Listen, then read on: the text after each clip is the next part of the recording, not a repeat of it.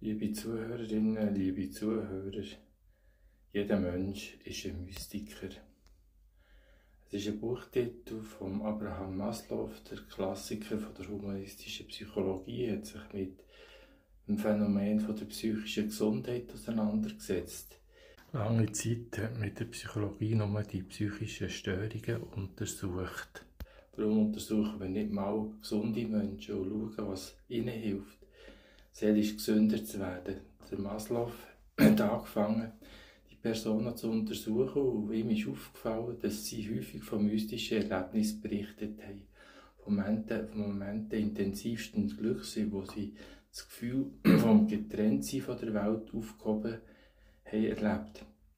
Maslow entwickelt aus seiner Erkenntnis ein Plädoyer für eine spirituell transzendente Dimension in der Psychologie, und Psychotherapie. Wir erleben oft Kirchenaustritte oder Kirchenabwesenheiten. Warum ist das so?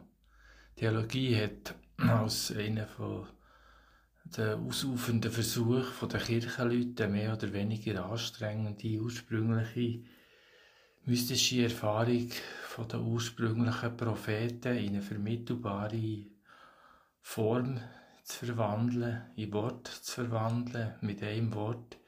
Organisierte Religion kann gedacht werden als ein Versuch, mystische Erlebnisse zu vermitteln, sie zu lehren, sie irgendwie verfügbar zu machen, um es noch komplizierter zu machen, ist die Aufgabe oft in die Hände der Menschen gefallen, die selber keine mystischen Erfahrungen hatten es ist sogar so weit gekommen, dass man die meisten Religionen haben sich dazu aufgeschwungen, das Fundament, also mystische Erfahrungen zu lügen, also zu bekämpfen, und von dort, wo sie eigentlich herkommen. Die Aufgabe der Kirche wäre es, den Menschen anzuleiten, wie sie selber zu transzendenten, selbstüberschreitenden Erfahrungen kommen können. Und jetzt regt sich doch ein Bedürfnis nach so einem Erlebnis.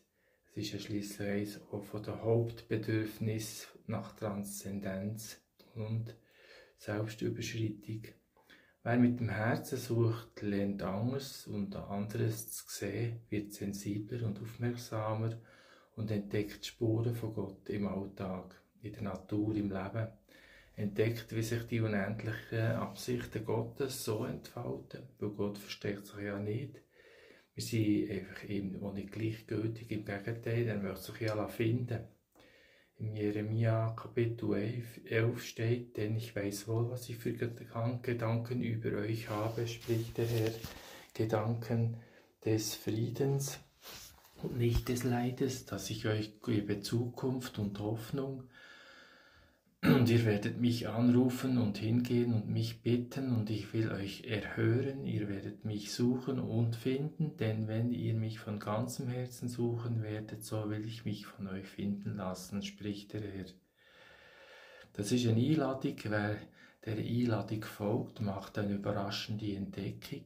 Wir finden, dass schon lange alles da ist, wo seit dem Anfang atmet Gott sein Atem in uns, seit allem Anfang ist Gott in uns. Das Seltsame ist, dass wir das jenseits von Eden erst müssen entdecken, dass Gott zwar und durch, durch uns wirkt, aber eben ohne, dass es uns bewusst ist. Wenn wir die Beziehung anfangen, dann wird das alles klar, dann entdecken wir das Paradox, dass wir unsere Suche nach Gott als schon längst von Gott gefundene anfangen. Wir entdecken Gottes Gegenwart und dann feiern wir unser persönliches Weihnachten. Dann kommt Gott in uns zur Welt und wir wollen es nochmal von einer anderen Seite anschauen. Wir suchen Gott, so wie ein Fisch das Wasser sucht und er schon längst drin oder umgeben ist davon. Er besteht sogar selber zum größten Teil aus Wasser. Es ist das Wasser, das ihn nährt und trägt. Gottes Versprechen gilt, so ihr wie von ganzem Herzen suchen werden, so wie ich mich von euch finden Bleibt gesegnet. Schöne Weihnachtszeit.